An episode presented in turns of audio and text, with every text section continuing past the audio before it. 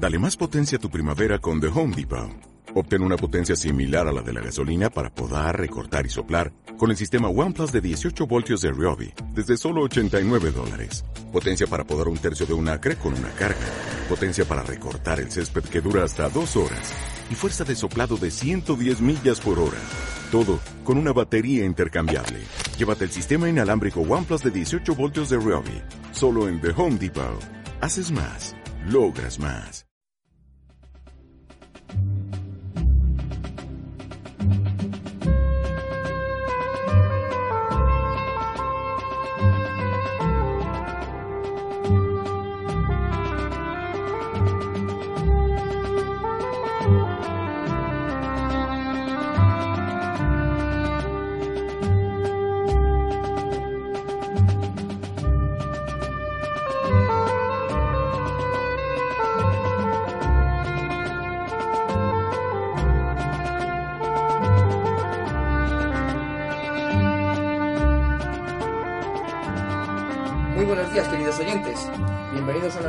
De Radio Libertad Constituyente.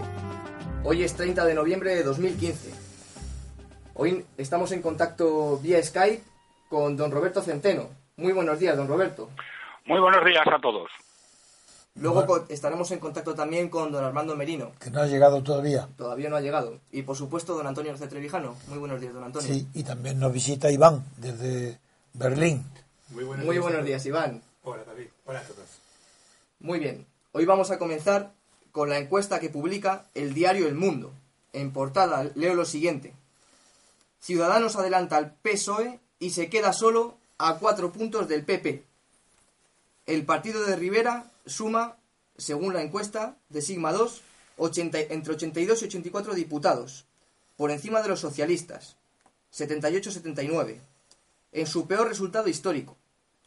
El PP cae de 186 a 111-115 escaños. Podemos, cuarta fuerza, entre 43 y 45 escaños. El pacto de gobierno favorito es PP Ciudadanos. Lo han votado un 27,4%. En páginas interiores, en la página 8, leo. Ciudadanos da el salto. El PP sigue en cabeza, pero con 111, entre 111 y 115 escaños necesitaría de Ciudadanos o del PSOE para formar gobierno. Rivera adelanta ya en votos y en diputados a Sánchez, mientras Podemos ocu- ocupa la cuarta posición. La estimación de voto, según la encuesta de Sigma 2, es la siguiente. PP, en primer lugar, con 27,1. En segundo lugar, Ciudadanos, con 23. En tercer lugar, el Partido Socialista Obrero Español con 20,2. En cuarto lugar, Podemos con 16,2. Y quedaría en quinto lugar Izquierda Unida con 3,8. Bien. ¿Hay algún dato más relevante o no? Puedo leer, realizan un par de preguntas. Dice la primera, en caso de que ningún partido político alcance la mayoría absoluta, ¿quién cree que debería gobernar? Un 60,7% dice la lista más votada. Un 31,8% dice la que tenga un mayor apoyo parlamentario. Y un 7,5% no sabe no contesta. Y otra pregunta dice, ¿qué coalición de gobierno preferiría? Esa, esa es la que interesa más. un 29 22,9% PSOE Ciudadanos. Otro 22,9% PSOE Podemos. Un 27,4% PP Ciudadanos. Un 5,2% PP PSOE. Y 21,6% no sabe, no contesta. Bien. Eh, es tan ridículo eh, las cifras que ni siquiera tienen en cuenta los periódicos la imposible credibilidad de unas encuestas con relación a otras. Ayer mismo, el periódico El País, presentando a su encuesta de Demoscopia, daba las cifras siguientes. El, el PP 22,7. 22,7 cén- céntimos. Eh, sí, 22,7. Ciudadanos 22,6. PSOE 22,5. Es decir, exactamente igual. Y hoy... No, no, no, no, no es igual. Esa, esas cifras son radicalmente distintas, Antonio, perdóname. ¿Qué dice? Sí, no sé de qué me estás hablando. Vamos a ver, si, si, el, si el país, acabas de decir que el país daba ayer, yo no lo he visto y por tanto no, que el país daba una cifra de que el PSOE, perdón, que el PP eh, iba a sacar un 20, ¿cuánto has dicho? 22,7. 22.7. Bien, la de hoy, eh, eh, 22.7 Pero- supone que sacarían algo así como 80, 80 No, escaños. no y te lo digo, no. 111, es muy diferente. ¿eh? No, no, no, pero si es que yo no, yo no, no me has entendido, Roberto, perdona. Ah, a lo mejor no te he entendido. No, yo estoy A ver. diciendo que ayer, la entrevista, la encuesta del país de ayer, Sí. el 22,7, 22,6, 22,5 prácticamente es lo mismo. Están empatados porque hay un, un Sí, error. pero que quiero decir que hay una diferencia radical respecto a la que publica hoy el mundo. Pero es que yo no hablo de la del mundo. Es que Ah, ¿por qué vale, te vale, digo, te estás adelantando. Ah, vale, de Yo- acuerdo, yo no digo, digo nada. Ayer, los tres partidos principal, mejor colocados, dan una cifra prácticamente la misma. Ayer. Y hoy las diferencias son enormes, que es lo que tú ah, me has inter- ah, claro, Hoy. ahí, ahí, ahí, ahí Pero, voy. claro, pero es que, Ahí voy, ahí voy. Eso, las diferencias hoy son enormes. hoy sí y ayer no. Lo cual, ¿qué es lo que revela? Pues que las encuestas son falsas, que es imposible que en- al- hechas al mismo tiempo y con un número de muestreo muy parecido y, la, y por teléfono haya esas diferencias tan grandes entre ayer y hoy. Eh, hasta tal punto, la encuesta de hoy, sobre todo, es- no digo que sea más creíble la de ayer, porque son, yo, yo no sé cuál creer, ninguna, no creo ninguna, pero en la de hoy es tan escandalosa la diferencia que el propio Casimiro García Vadillo, que ha sido director hasta hace poco y que escribe su, su columna al lado de las encuestas de hoy que publica El Mundo y que es Sigma 2 quien lo hace, pues dice que las diferencias son tan grandes que ha tenido que renunciar a sacar conclusiones de la encuesta que encarga el propio mundo y ha hecho su propia encuesta sacando una media de todas, dice, la enorme disparidad entre los distintos sondeos es evidente que es enorme. Lo que demuestra es que existe una enorme volatilidad, eso es mentira, debido al elevado número de indecisos, claro. Claro que hay indecisos, pero cuando hay indecisos y volatilidad es porque no hay hegemonía, ha desaparecido la hegemonía. El concepto de hegemonía no solo no quiere decir solo electoral. Hegemonía es un valor o unos valores o un símbolo pre- preponderantes que sirven de orientación y guía a las personas más incultas. Y, el, y claro, cuando, y como ha perdido la hegemonía el PP y el PSOE, y los nuevos aún no han conquistado ese prestigio cultural, el resultado es la indecisión y es natural. Continúa diciendo eh, Casimiro García Vadillo, porque tiene gracia que el propio periódico que encarga la encuesta a su, a su conveniencia llega a decir, los partidos saben esto y por eso han lanzado a sus líderes, líderes a una campaña desaforada de apariciones televisivas haciendo un cálculo de la media de todas las encuestas publicadas durante este mes de noviembre, el resultado sería el siguiente. Fíjate lo- la media de lo que resulta, y es interesante lo que ha hecho.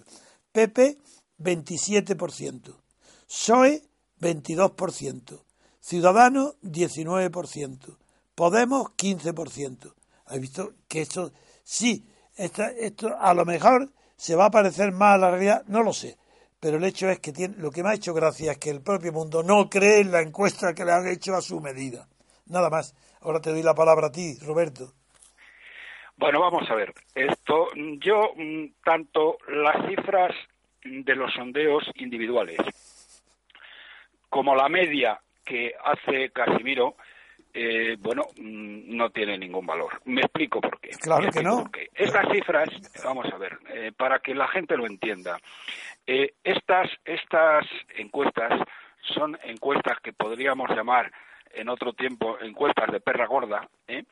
eh, la perra gorda eran 10 céntimos de peseta, para quien la gente no lo sepa, encuestas de perra gorda que, que, o que cuestan dos euros y por lo tanto mm, las hacen llamando por teléfono, llamando por teléfono a 2.000 personas. A menos, a menos. Algunas, algunas A, mil, 1.000, a 1500. O a 1.500, que ya es el colmo.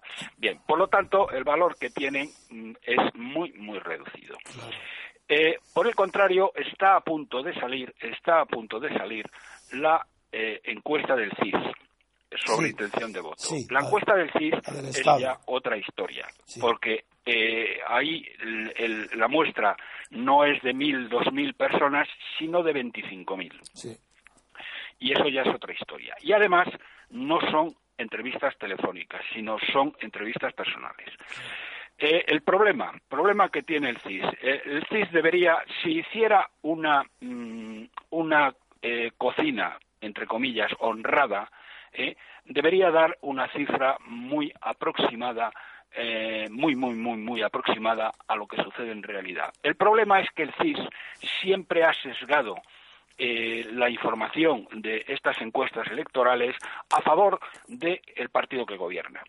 Y eh, la cocina, eh, que es, mm, porque claro, de- la, cocina no es, no es, no entiendan ustedes esto como que hagan trampas, sino simplemente que lo que hacen es que o por lo menos no directamente. Lo que hacen es que a los datos brutos, por decirlo de alguna manera, donde por otro lado hay siempre mucho indeciso, ellos hacen una extrapolación de, eh, de, de esta cifra para llegar a lo que creen ellos que es intención de voto. Porque en la encuesta del CIS hay una parte que es muy clara, que es decir, los que directamente Sí. han decidido que van a votar hasta El voto directo, sí. el voto directo. Y a partir de ahí luego hacen un poco lo que les da la gana. Pero sí es cierto que en todo caso, y con este defecto que sin duda la próxima eh, encuesta del CIS la tendrá, es decir, que estará sesgada a favor del Partido Popular, eh, eh, nos dará una idea muy grande, mo- pero muy exacta de lo que va a ocurrir el 20 de diciembre.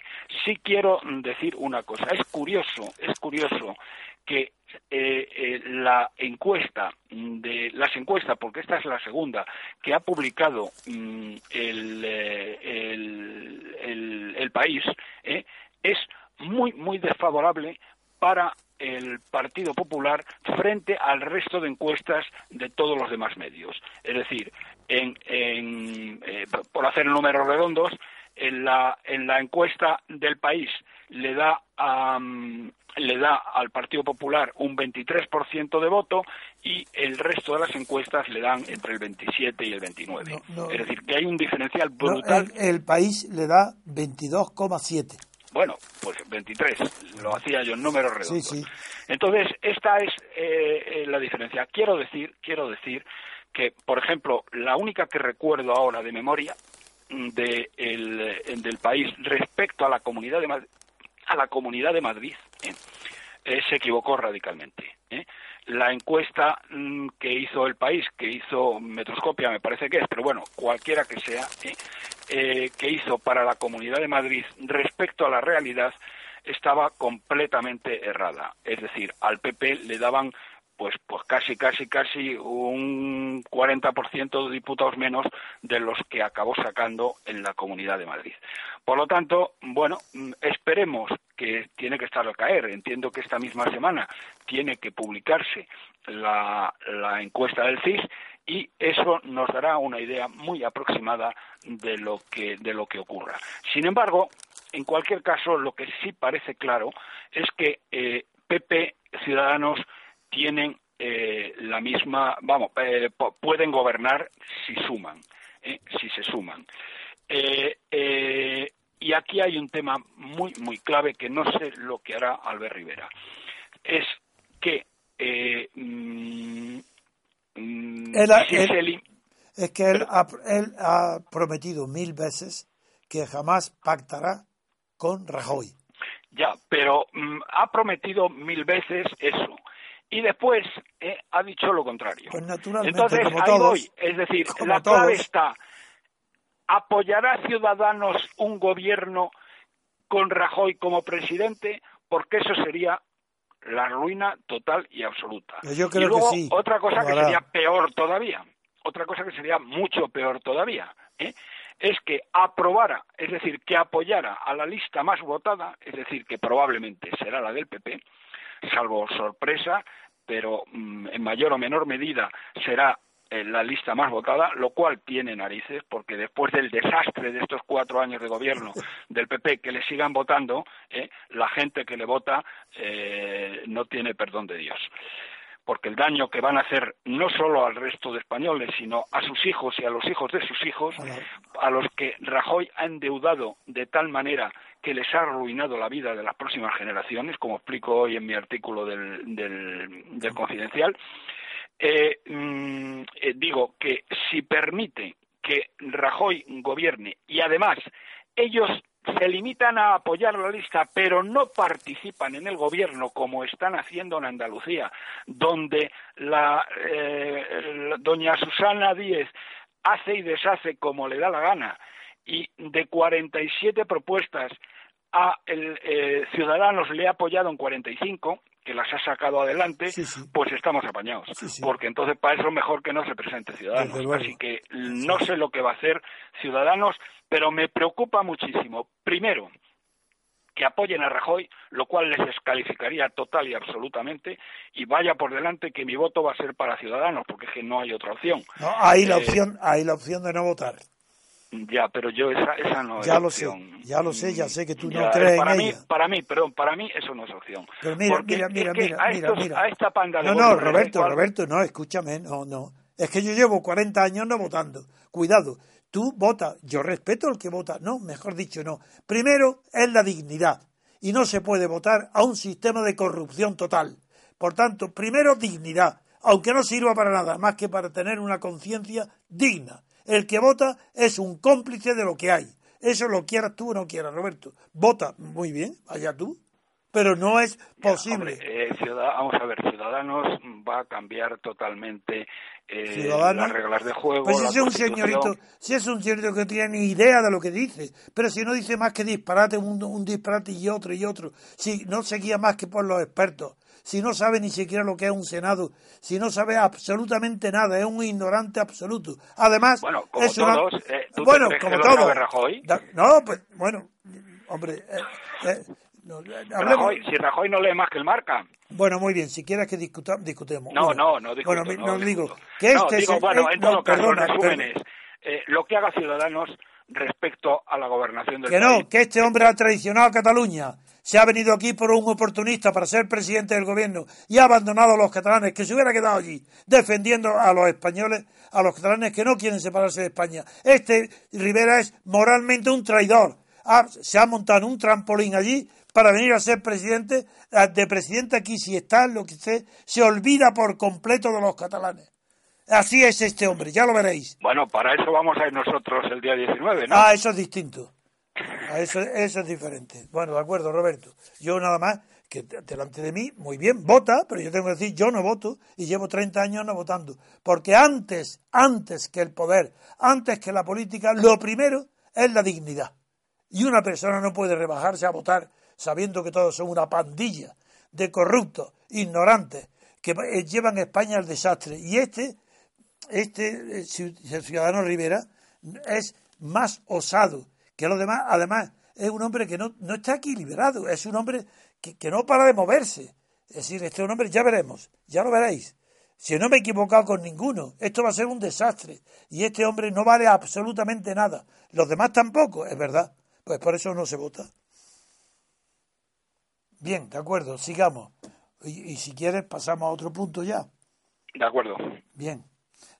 Eh, de acuerdo, pues venga, descanso un- unos minutos de Borero de Rabel y nos vamos. Hacemos una pequeña pausa y volvemos enseguida, queridos oyentes. Called Mississippi, that's the old man that I'd like to be. What does he care if the world's got troubles? What does he care if the land ain't free? Old Man River, River, he must know something, but don't say nothing. Continuamos, queridos oyentes. Y en esta segunda parte, don Antonio. Si es que Roberto tiene una noticia que yo no la conocía todavía y es desde luego de un interés brutal porque afecta, eh, afecta a toda la economía europea y mundial, sobre todo la europea eh, y a los Estados Unidos porque va a crecer. A ver, Roberto, te doy la palabra y tú explicas lo más breve que puedas la noticia y sus consecuencias. Sí, vamos a ver. Eh, la, la, noticia que encabeza todos los diarios económicos mundiales hoy, el Wall Street Journal, el Financial Times, etcétera, son los eh, eh, como dice el, el, Wall Street Journal, los senderos divergentes eh, de la Reserva Federal Norteamericana y del Banco Central Europeo. Uh -huh. Mm, se espera que esta semana en, en, la reunión del día 3, del próximo día 3, que tiene el Banco Central Europeo, esto, eh, el Banco Central Europeo baje todavía más los tipos de interés hasta hacerlos negativos. Concretamente, de tener 10 puntos básicos eh, en este momento, bajarlo a 30 puntos básicos negativos. Para que tengan ustedes una idea de lo que es un punto básico, un punto básico es la centésima parte de, de, eh, de, de un 1%. Es decir, lo, a, efectos, mm, a efectos eh, de los mercados financieros, eh, se considera, y de, de, los mercados de deuda, se considera eh, este, estos puntos básicos, por tanto, un, un, punto básico sería la centésima parte de un punto porcentual.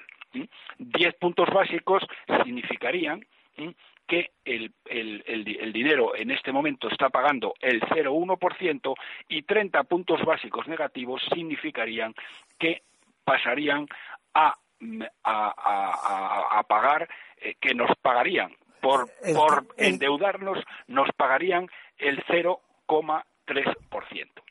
Bien, en sentido contrario, la Reserva Federal Norteamericana, presumiblemente antes de fin de año, va a seguir justo el camino opuesto y va a subir los tipos de interés en lo que se espera sea el comienzo de eh, bueno de una subida gradual. Bien. Eh, lo, lo, va a hacer eso antes de la elección nueva? De, ¿Va a ser con Obama? ¿Van a hacerlo? ¿No van a esperar? Sí, sí, bueno, si Obama tiene todavía cuerda para un año, ¿eh? Bien. No, no, te estoy refiriendo a este año. Sí, o sea, sí, las sí. elecciones en Estados Unidos son el año que viene, a finales. ¿eh? Por lo tanto, eh, por supuesto que es con Obama. Pero vamos, en este caso da igual que esté Obama o que esté la tía de Obama, porque la Reserva Federal es completamente independiente del gobierno, eh, del gobierno que, que, que, de, de que haya en cada momento. No es como en España, ¿eh? que aquí están al servicio de. Bien, entonces esto tiene unas, bueno, de entrada tengo que decir que en lo que va de año, esto tiene en primer lugar un efecto mmm, mmm, eh, fundamental sobre la paridad de, eh, entre el euro y el dólar. El euro se ha depreciado o el dólar ha apreciado desde primero de año un 12%, que es una cifra verdaderamente, verdaderamente, verdaderamente notable. ¿eh? Y, mmm, y por otro lado, eh, eh, lo que se espera como consecuencia de estos senderos divergentes del Banco Central Europeo y de la Reserva Federal Norteamericana es que en los próximos 12 meses la, eh, la paridad del el, el, la paridad euro-dólar eh, o el tipo de cambio euro-dólar vaya a 0,95. A día de hoy, hoy está en 1,058. Es decir, que baje todavía del orden de otro 12% más. Va, va, a valer menos que el Va a valer menos el euro. Entonces, esto, mmm, algunas personas ingenuamente pueden llegar a pensar, pueden llegar a pensar que favorece a las exportaciones españolas pero las favorece efectivamente, pero muy marginalmente. ¿Por qué muy marginalmente? Eh, las favorece muy marginalmente porque el grueso de las exportaciones españolas, con una gran diferencia, pero con una enorme diferencia respecto al resto, va o bien a países de la eurozona, que por lo tanto tienen la misma moneda, o bien a otros países europeos o emergentes que eh, van a depreciar sus monedas también respecto del dólar. Dicho mmm, de una manera más clara eh, aún, o más simple aún. Las exportaciones españolas solamente se van a ver beneficiadas muy marginalmente a aquellos países del área dólar, que son probablemente no suponen ni el 20% del total de las exportaciones españolas. Y en sentido contrario, el, grueso de las importaciones, la parte eh, mollar de las importaciones, la hacemos, eh, las pagamos en dólares. Por ejemplo, toda la energía, el petróleo, el gas, eh, lo importamos en dólares y por lo tanto se van a ver incrementados sus precios del orden de un 10%. Pero si cogemos toda otra serie de cosas como las nuevas tecnologías, imaginemos por poner una muy conocida y muy clara, todos los iPhone, los iPad, etcétera, etcétera, que nos vende Apple, ¿eh? que bueno, que estas Navidades van a constituir probablemente uno de los regalos más importantes eh, de los que se hacen entre las familias. Bueno, eso va a subir de precio. Por lo tanto, ¿eh? si hacemos el balance de qué es lo que supone la depreciación de otro, probablemente otro 12% del euro respecto al dólar en los próximos 12 meses, eh, el balance es claramente negativo para España y no positivo como mm, opina la mayor parte de la gente y la mayor parte de los analistas que no analizan y que no se molestan en, analizar el tema, sino que hacen una cosa tan simple como decir, hombre, si el euro vale menos, eso es muy bueno para la economía española. Pues no, mire usted, no es muy bueno, es muy malo, por estas razones que le, que le doy. Por otro lado, hay otro tema que es eh, peor todavía. Al eh, eh, la medida que va a tomar el Banco Central Europeo el próximo día 3 no solamente va a ser eh, la referente a, mm, a el tipo de a, perdón al tipo de interés es que además presumiblemente va a anunciar que la fiesta de la barra libre y el río de dinero que está inyectando sin control alguno a las distintas economías de la eurozona va a continuar hasta final de 2017. Es decir, lo que está dibujando el Banco Central Europeo con una irresponsabilidad inaudita es el paraíso para los gobiernos irresponsables, despilfarradores y corruptos como el nuestro. Es decir, lo que va a hacer es complicar todavía, agravar todavía mucho más, si cabe, una situación de deuda que ya es imposible de pagar. Rajoy nos ha endeudado en un 57% más desde que está en el gobierno. 500.000 millones de euros. Eso no había sucedido jamás, ni en la historia de España ni en la historia de Europa, que en solo eh, en menos de cuatro años un gobierno haya incrementado la deuda pública en un 57%. Eso jamás había sucedido. Bueno, este insensato que ahora eh, está ofreciendo de todo, el de rebajar impuestos, cuando realmente eh, Rajoy no es que haya subido los impuestos, es que los ha multiplicado. ¿eh? Rajoy nos las familias españolas pagan hoy por, por familia 2.100 euros más de impuestos que cuando estaba Rajoy. Y ahora viene este tío diciendo que los va a bajar. Bien, bueno, pues a lo que iba. Le van a seguir dando dinero gratis a, eh, eh, a, a, todos estos corruptos, eh, a todos estos regímenes corruptos y sin control alguno. Lo cual pueden decir, hombre, si nos dan dinero, pues estupendamente. Pues no, estupendamente no, porque la mayor parte va a ir a los bancos, porque esto se hace a través de una compra de activos, que los que tienen los activos son los bancos, ¿eh? y los bancos españoles ese dinero no lo van a utilizar en darle dinero a las pymes y darle dinero a los, eh, a los autónomos. Lo van a utilizar en sacarlo fuera por una razón muy simple, porque este río de dinero que está creando y va a seguir creando el Banco Central Europeo va a salir de Europa en busca de compras de activos que tengan rentabilidades positivas y no rentabilidades negativas. Cuando te dan el dinero y te pagan el 0,3% por quedártelo, eh, si te coges y te vas a un país que te den el 1 o el 2% por este dinero, bueno, pues estás ganando un 2 y pico por ciento, lo cual eh, verdaderamente hace muchísimo sentido. En definitiva, eh, señoras y señores, lo que les estoy diciendo es que esta eh, acción del Banco Central Europeo, absolutamente irresponsable desde el punto y hora de que no controla nada, ¿eh? porque España, por ejemplo, va a incumplir masivamente el objetivo de déficit del año eh, del año 15, de este año, y no y, le siguen dando dinero absolutamente a las puertas. Fíjense, y con esto termino, para que se den idea de lo que esto está significando. En el año que termina, eh, eh, eh, que Rajoy nos está vendiendo como el año de la recuperación, el año de que se vive mejor y todo lo demás, por cada euro de riqueza creada, es decir, por cada euro de PIB nominal que se ha incrementado la riqueza de los españoles este año, nos han endeudado en 4,1. Es decir, que para crecer uno hemos tenido que endeudarnos en cuatro. Y esto nos lo está vendiendo Rajoy y sus secuaces como una salida de la crisis, cuando lo que es en realidad es el camino directo a la perdición. Es la tesis que viene defendiendo con números desde hace mucho tiempo. Efectivamente, pero que ahora se agrava, porque el Banco Central Europeo no solamente no corta esto, sino que ahora te paga dinero por endeudarte. Fíjate lo contento que se va a poner Montoro. ¿eh? Y, eh, y además ¿eh? va a seguir con la fiesta hasta el año 2017. Y bueno, lo que, lo que digo hoy en mi artículo, viva la fiesta, que ya lo pagarán nuestros hijos y nuestros nietos con hambre, sudor y lágrimas. Se va a pagar antes. ¿Eh? Que se va a pagar antes. No hace falta esperar a nuestros hijos. Porque antes le, vamos a exigir, antes vamos a exigir. Los que no están muertos, las generaciones que aún están vivas, que aún tienen fuerza, esas vamos a exigir. Empezando, vamos a empezar por Cataluña. Pero Cataluña es el punto de arranque para, para venir luego desde allí con otras exigencias. Para esto no, España tiene que levantarse. Los españoles no pueden tolerar más tiempo la ruina durante generaciones de los gobiernos que tienen por no haber roto con, con el franquismo.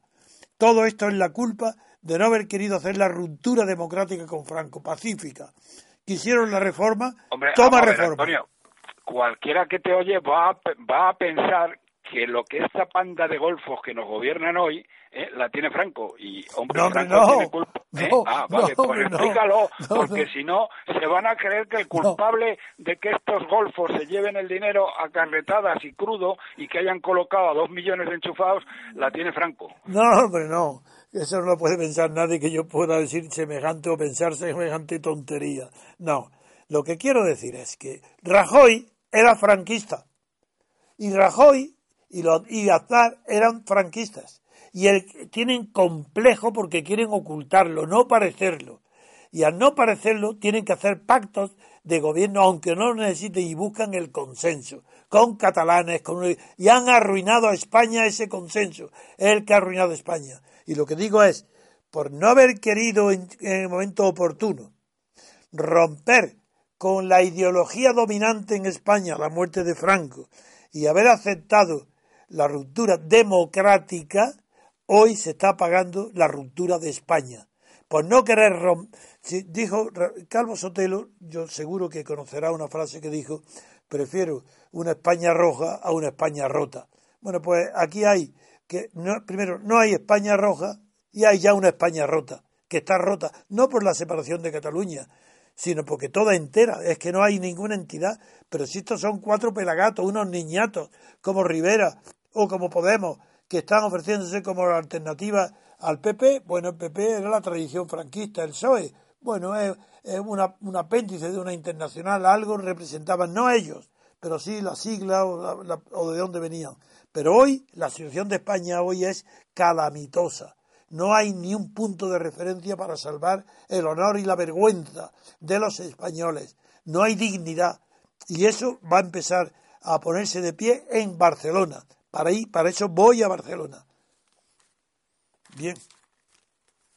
Pues pensamos ya a otra noticia y, dejamos ya a que descanse un poquito Roberto de tantas cifras como maneja y, tan correctamente. Pues yo me callo cuando habla porque es lo mejor que se puede hacer. Eh, tú manejas cifras, tu, tu razonamiento está apoyado nada más que en cifras y eso o se te rebate en las cifras o hay que callarse. Muy bien. Muy bien. Bueno, Hacemos una, una pausa y otra noticia. Y volvemos enseguida, queridos oyentes. Muy bien.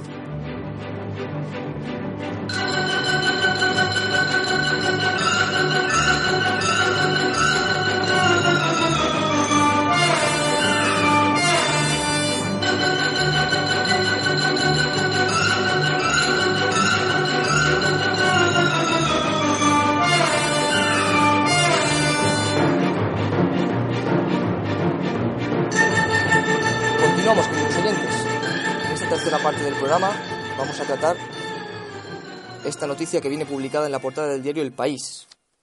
La Unión Europea da 3.000 millones a Turquía para reducir la llegada de refugiados. Alemania ofrece aceptar a 400.000 migrantes procedentes de Ankara. En la página 3 leo. Berlín pretende mejorar la oferta a Ankara para que frene a los refugiados.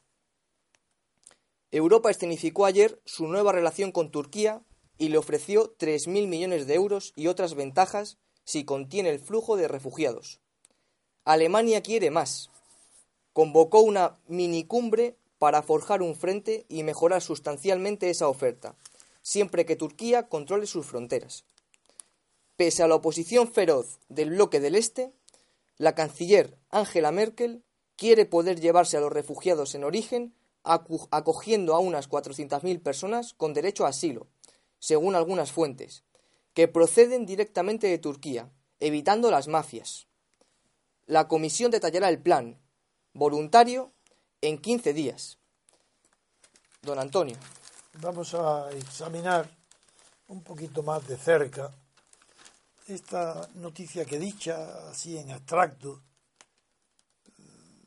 parece una operación de contención de la emigración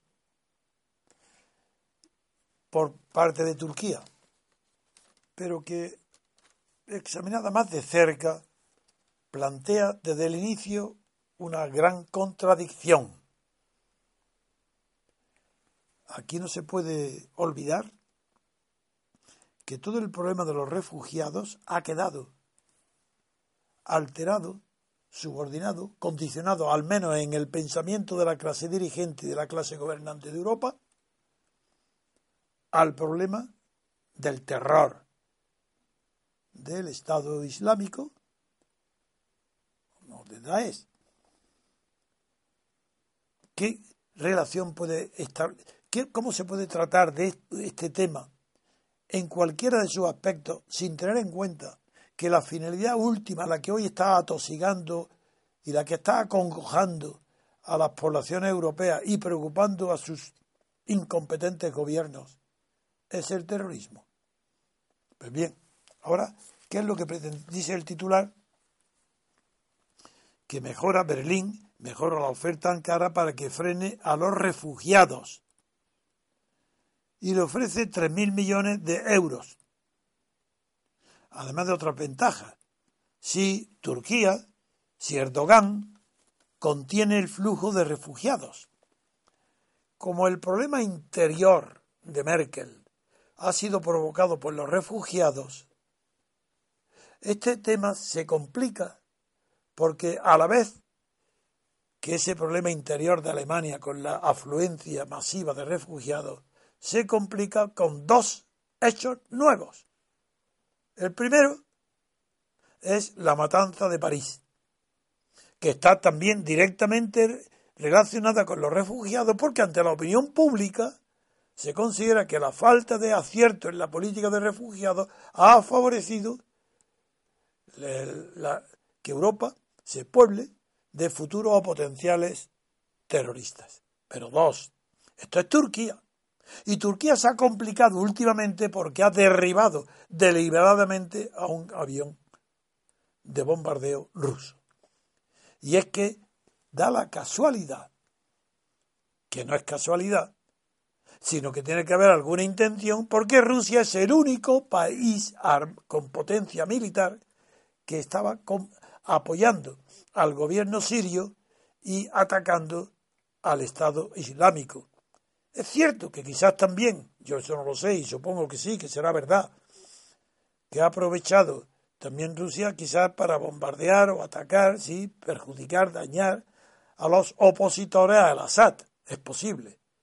Pero si se comparan en una balanza los daños que para Europa y Occidente implica la masiva inmigración de refugiados por la guerra siria.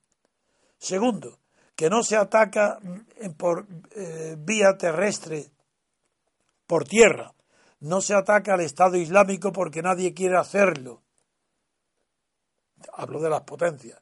Y tercero, Turquía, que es el que parece beneficiarse, por un lado, de traducir en dinero la contención de refugiados. ¿Cómo? ¿Cómo que esto no es inmoral? Pues claro que es inmoral. Está, sí, Turquía está, Erdogan está cogiendo 3.000 millones de euros de, de entrada para que controle su frontera y limite la salida de Turquía, el paso por Turquía de refugiados que vayan camino de Europa. Eso es una inmoralidad. la prueba es que incluso no digo que sea Donald Trump, pero llegado, pongo literalmente, dice entre comillas el periódico, el país. No es que Alemania esté ofreciendo ahora 3.000 millones de euros. No es un dinero que está ofreciendo Alemania a cambio de refugiados. Literalmente, dice. Eso sería inmoral. Es que lo es. Eso sería inmoral. Es que lo es porque es dinero a cambio de refugiados. Claro que lo es. Dice el Donald Trump, Donald Tusk, que es el presidente del Consejo Europeo, dice que se trata de mejorar las condiciones para los refugiados sirios. ¿Cómo? ¿De qué se trata? Se está dando dinero a Ankara para controlar el flujo de refugiados de Europa. Y ahora Donald Tusk polaco, que no se distingue por su inteligencia en Polonia, ni por lo que ha hecho allí, dice que si ese dinero fuera a cambio de refugiados, sería inmoral. Pero eso no es. Ahora lo que se trata es de mejorar las condiciones para los refugiados sirios. ¿Pero cómo? Pues ya está. Pues dinero a, cambio de refugiados. Mejorar las condiciones. ¿Dónde? En Turquía, para que no vengan.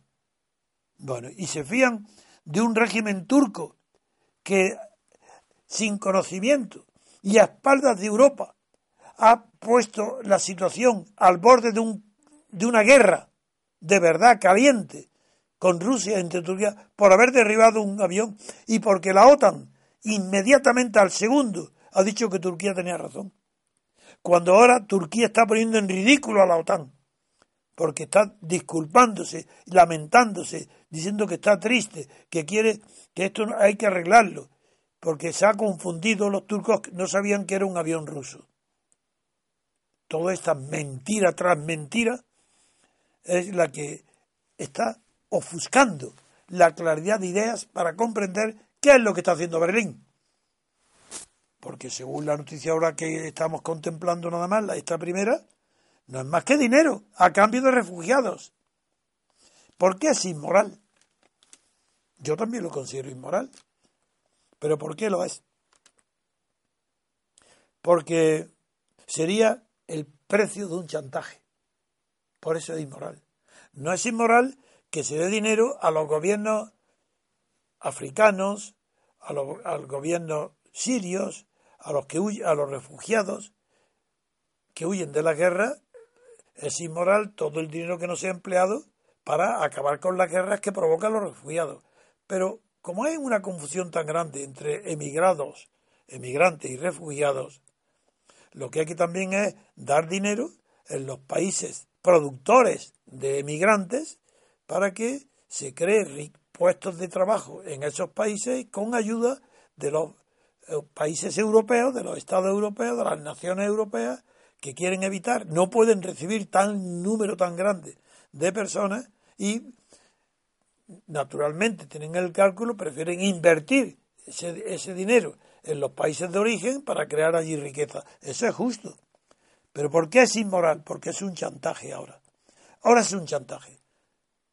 Y ese chantaje está siendo negociado por Bruselas y Erdogan y Turquía. Y es un chantaje moral. Dinero a cambio de que no vengan refugiados. ¿Es que acaso para mejorar las condiciones de los refugiados en Turquía, los que dan el dinero, que son la Unidad Europea, es capaz de vigilar lo que sucede dentro de Turquía? Sería injerencia en, cuestiones. Eso es imposible. Entonces, si no sabe el destino de esos 3.000 millones, de, de los 3.000 millones que da para.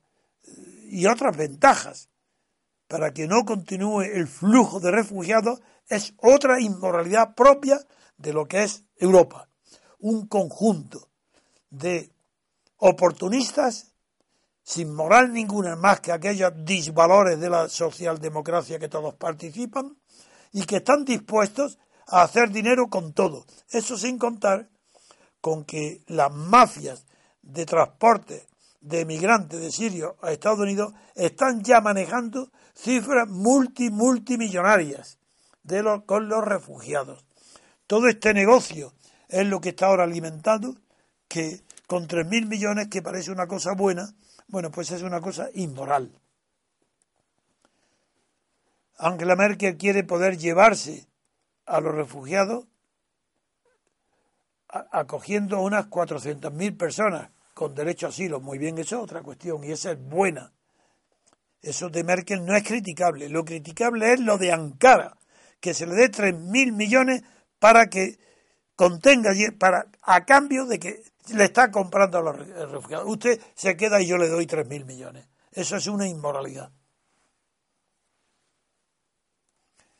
Ahora bien, mm, el análisis que corresponde a esta noticia, Europa está que redescubriendo a Turquía para no fracturarse Europa. Ese es el título del análisis del país. Y es también algo erróneo. Mientras Ankara se alejaba de una economía comunitaria en crisis, y se aleja, no es que se aleja, ahora Europa la necesita como? Para mandarle dinero, nada más. No es que tengamos tanta necesidad de contar con el apoyo de los turcos. No, desde el punto de vista económico y cultural, no, en este momento no. Es Rusia a la que necesitamos. Y es Rusia la que ha, no Turquía, la que ha convencido a Holanda, a Francia, de que ha de aceptar el gobierno de la SAP. Y es otro triunfo de Putin, porque ahora ya Francia también participa de esa opinión. Y esa opinión llegará a ser unánime, porque nadie va a combatir por tierra a las tropas de Daesh ni del ISIS, no lo va a combatir porque Mosul, que es la fuente principal de atracción, está en manos del Estado islámico, de lo que se llama el califato, el nuevo califato. Y, es, y ahí para ir por tierra, ya todo el mundo está de acuerdo en que el gobierno del Assad no tiene fuerza militar suficiente ni preparada para reconquistar el territorio sirio que ha sido del que se ha apoderado ISIS. Esa es la situación verdadera. Y ahora pasaremos, pero con otra pausa en medio, para que se vea que son cosas distintas, aunque se trate de mezclarlas, ¿Cuál es el problema militar? ¿Y por qué Berlín, además de estar con los 3.000, ahora ya veremos la, otra noticia? Hagamos una pausa de música para pasar a la segunda noticia relacionada con esta, que es la postura de Berlín desde el punto de vista militar en Siria, de la defensa. Volvemos enseguida, queridos oyentes.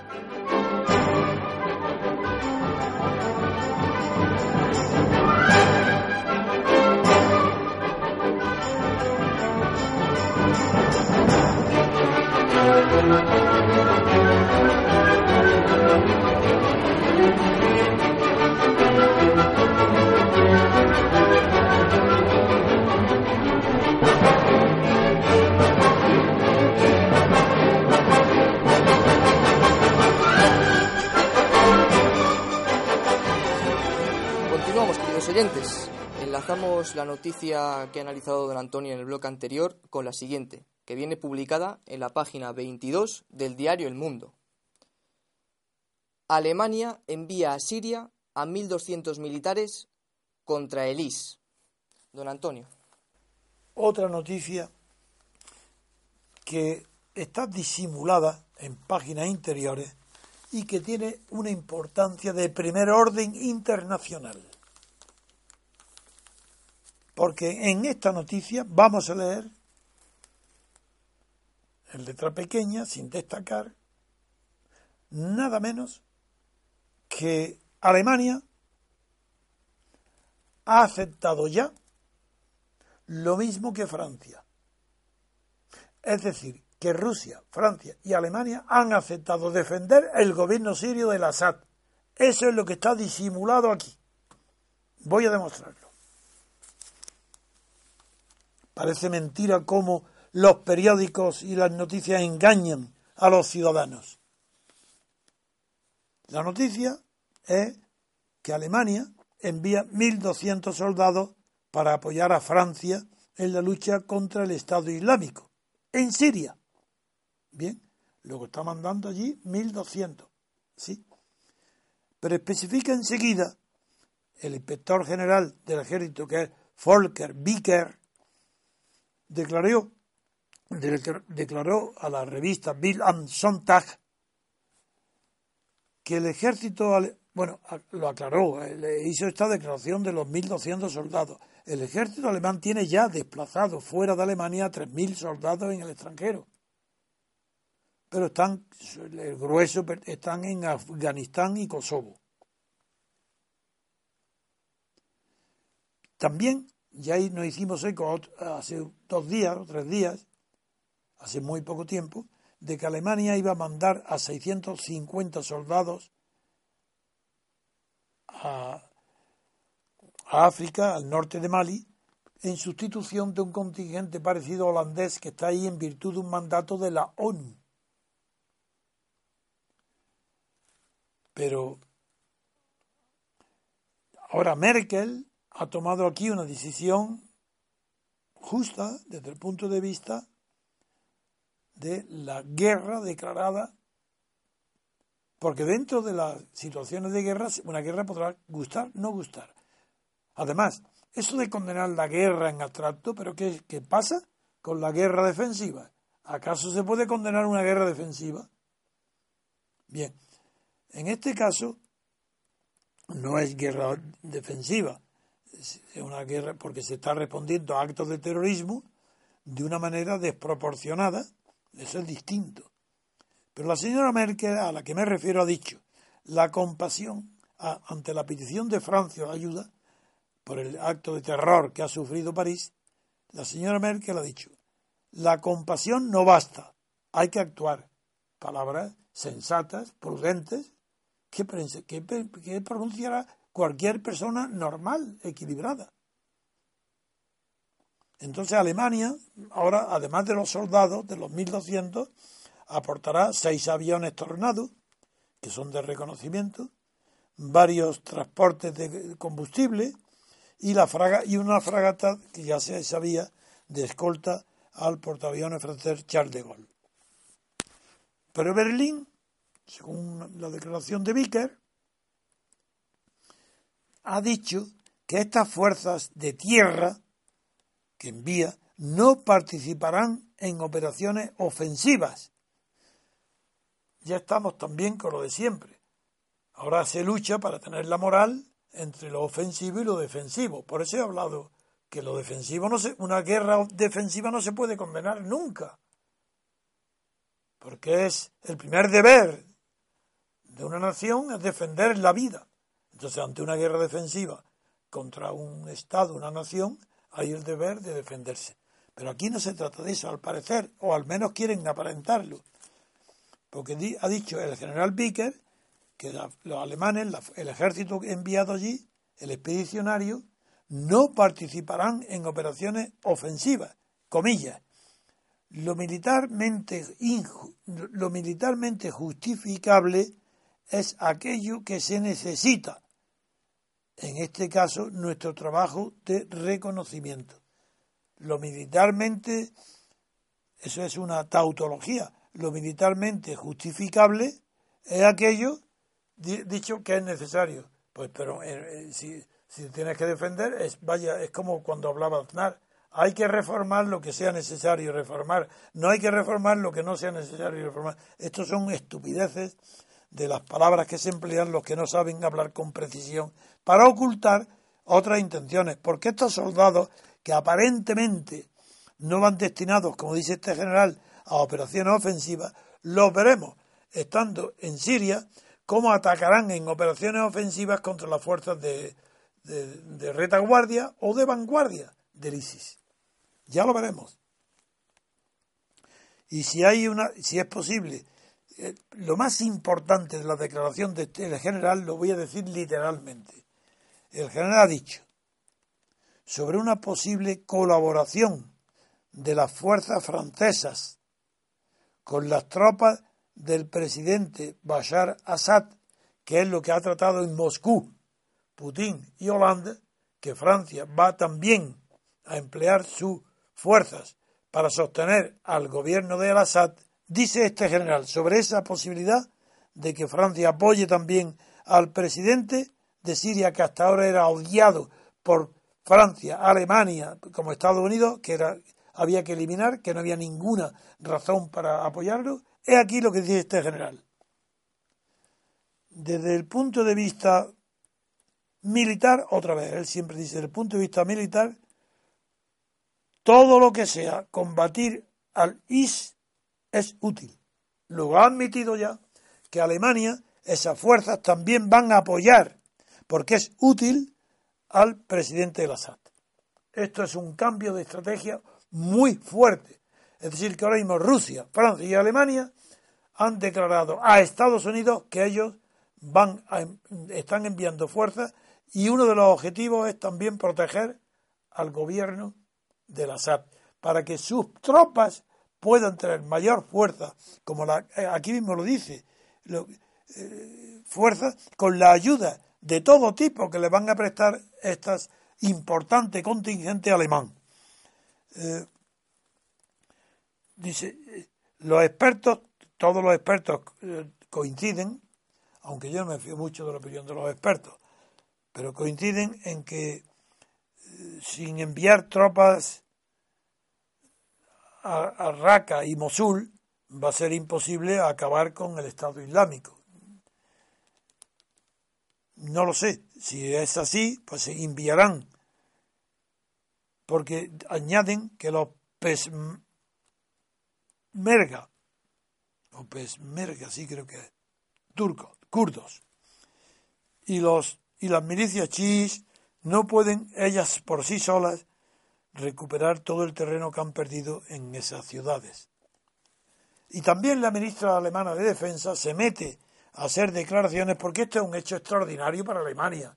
Alemania, bueno, está presente, pero desde la guerra mundial, desde que se prohibió primero la existencia del propio ejército alemán, después las cantidades de obstáculos que ha tenido para organizarse y luego las intervenciones que no podían salir de Alemania, las intervenciones en extranjero son tan excepcionales que esto se mira con lupa en Alemania y fuera de Alemania. Entonces la ministra de Defensa, llamada Úrsula von der Leyen, decía que la ayuda a Francia era una alianza temporal. ¿Veis? ¿Por qué dice alianza temporal? Porque choca con el espíritu de la, de la Alemania post-nazi, choca que el ejército alemán se mueva fuera de Alemania. Entonces, ¿cómo alianza temporal? ¿Es que con Francia Alemania tiene una alianza temporal? No, señor. Es que hay un artículo, un artículo 42,7 que ha sido aplicado y pedido la ayuda de Francia a Alemania. Y Alemania no tiene ninguna alianza temporal con Francia. Es socio de Francia en la UE. Ambos han, han firmado el, el artículo 42.7. Y en virtud de ese artículo, Alemania está obligada, obligada a ayudar a Francia en la medida en que ambas acuerden en, que, en la ayuda. Francia lo ha pedido y Alemania ha respondido diciendo esto, esto, esto, esto, esto, esa ayuda te la doy. Por tanto, nada de alianza temporal. Temporal será el tiempo que duren las operaciones de la ayuda militar, pero eso no se le llama nunca alianza, porque es que dice, la ha calificado como ayuda a Francia como una alianza temporal. Eso no es verdad. Eso es el desconocimiento y el miedo, a su vez, que dentro de Alemania suscita cualquier eh, expedición militar importante fuera de Alemania. Si el propio diario Bild, la imagen, ahí en esa declaración, la ministra de Defensa señala que lo que persigue ese ejército expedicionario alemán es debilitar a Lis. No, debilitar no es verdad. Eso tampoco es verdad. Porque un ejército que va, va a romper, derrotar, hacerlo huir, a debilitarlo, ¿pero qué es eso? Eso es, ¿Por qué se habla con ese lenguaje tan falso y tan equívoco? Por el complejo alemán de que no pueden, hay un ambiente de cuidado con la intervención del ejército alemán, por el recuerdo de la invasión de toda Europa y de Rusia por las tropas alemanas al mando de Hitler. Pero también no es verdad no, se trata de debilitar el ISIS, sino de reducirlo. No se trata de reducir, de, de anular, de limitar su radio de movimiento, ni de destruir los campos de entrenamiento de terroristas. ¿Qué es eso? ¿Es que acaso crees que va a destruir un campo y el ISIS no tiene capacidad para levantar otro? No, no. Aquí nada de eso. Eso son palabras erróneas y equívocas. La misión de Alemania es destruir por completo al ISIS en un acto de guerra porque eso sí, desde el momento en que va allí, eso ya sí es guerra. Lo que no es guerra es el terrorismo de París. Eso no es un acto de guerra. Y pues, si fuera un acto de guerra, habría que haber invocado a la OTAN, al artículo 5 de la OTAN. Y no este. Con eso yo doy por terminado antes de pasar a la última noticia referente a Cataluña que eh, comentaré a continuación. Muy bien. Enseguida volvemos, queridos oyentes.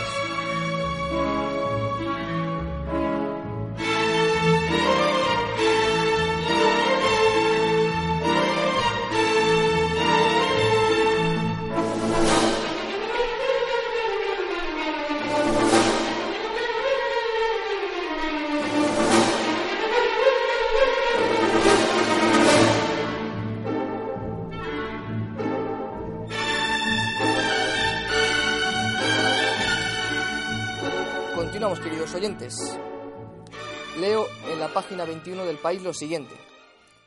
La Asamblea de la CUP ratifica su rechazo a hacer presidente a Artur Mas. Y en el diario El Mundo, en la página 16, leo.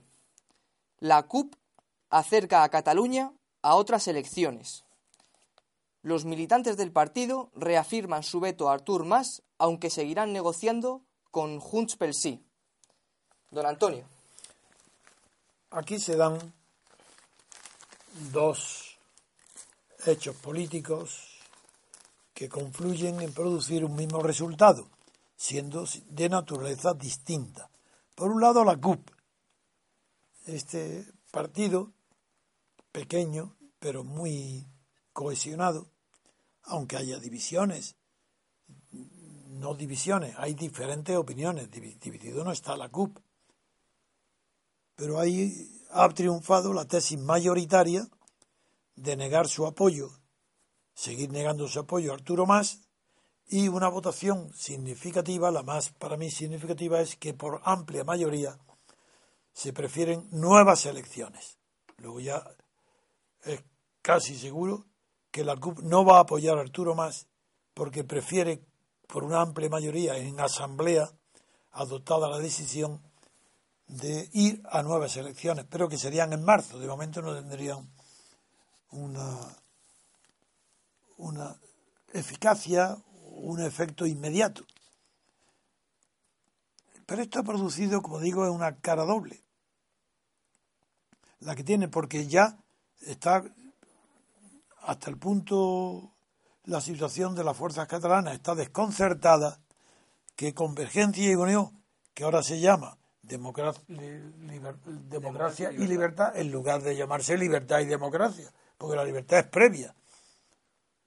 Pues bien, ahí hay también una verdadera crisis, porque se están, al ver ya que la figura de Arturo Más puede ser que sea el obstáculo verdadero para que se produzca la investidura y se produzca la, no la normalización, pero al menos la rutina de cumplirse las normas previstas en, para el gobierno de la comunidad autónoma de Cataluña, pues se están dibujando nuevas perspectivas y una de ellas es la que está ya protagonizando el, que hasta ahora es y sigue siendo uh, francés Oms, que es la cara visible porque ha sido el portavoz de Arturo Mas.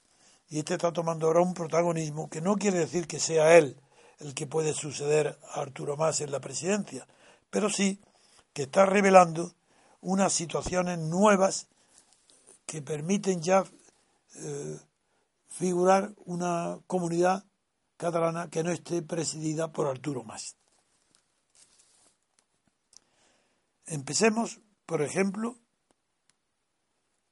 examinando qué es lo que pretende, ya veréis, Francés Holmes. Como es una persona que ha estado por lo visto menos tiempo al lado de Jordi Puyol, pues y en cambio Arturo Mas, que es bastante bruto, pero ha estado mucho tiempo de lugarteniente de Jordi Puyol, que es muy inteligente, y algo le pegó. Entonces todavía en Arturo Mas, aunque eran disparates todo lo que decía, se veía en él una intención, dentro de su disparate, una intención lúcida. No de que fuera a triunfar, pero no se atrevía a decir la barbaridad que ha propuesto el plan de independencia de Homs es el siguiente, escucharme bien, porque voy a leerlo, que no crean que estoy reduciendo a caricatura, es la pura verdad. Dice que si se abre un diálogo, primer punto, punto A, es como un silogismo, dice Holmes, si se abre un diálogo con el gobierno español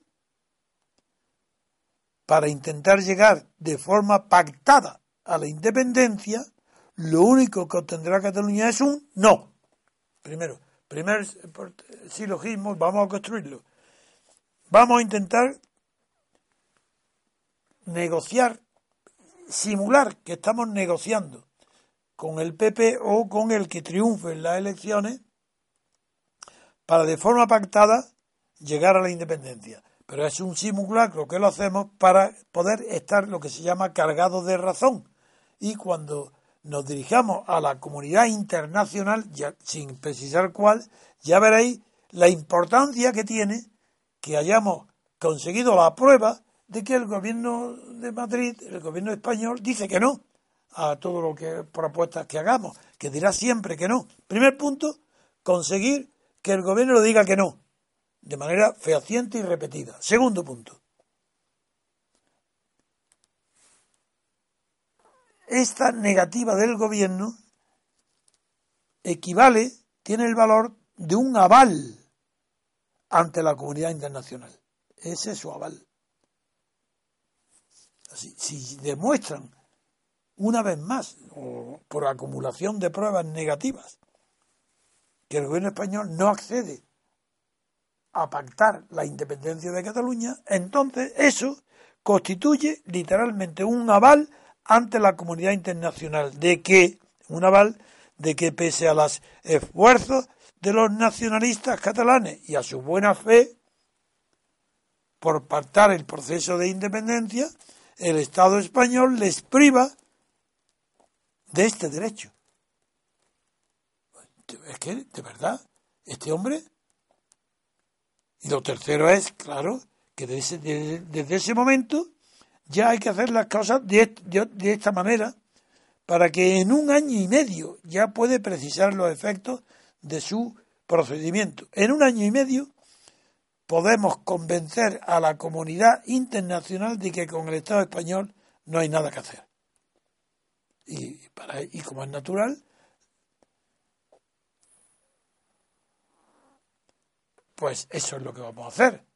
Así que como tenemos que ahora empezar a negociar con el Estado español para obtener la prueba de que el Estado español no quiere pactar la independencia. Y eso será nuestro aval para obtenerla por medio de la comunidad internacional. ¿Qué creéis? ¿Que os estoy tomando el pelo? No, estoy leyendo de verdad y con sentido lo que dice este atrasado mental, vuelvo a decirlo. Pero ¿a quién cree que puede engañar? Sí, puede engañar a la locura separatista. Un loco separatista se cree todo lo que le digan. Y si este le dice que hay una comunidad internacional que no es la ONU, porque la ONU ya saben que el derecho de autodeterminación lo excluye y ha dicho literalmente que Cataluña no está incluida en la lista del derecho de autodeterminación de la ONU. Por tanto, no es la ONU. Es algo que se llama comunidad internacional.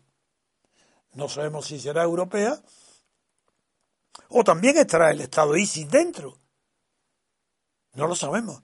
Esa comunidad internacional, cuando le presenten el aval de que el gobierno español dice que no, que no, que no, que no, ellos ya tienen la independencia.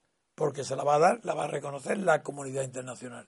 No sigo hablando más porque da vergüenza tener que explicar esto. Pero lo voy a decir allí, en Barcelona.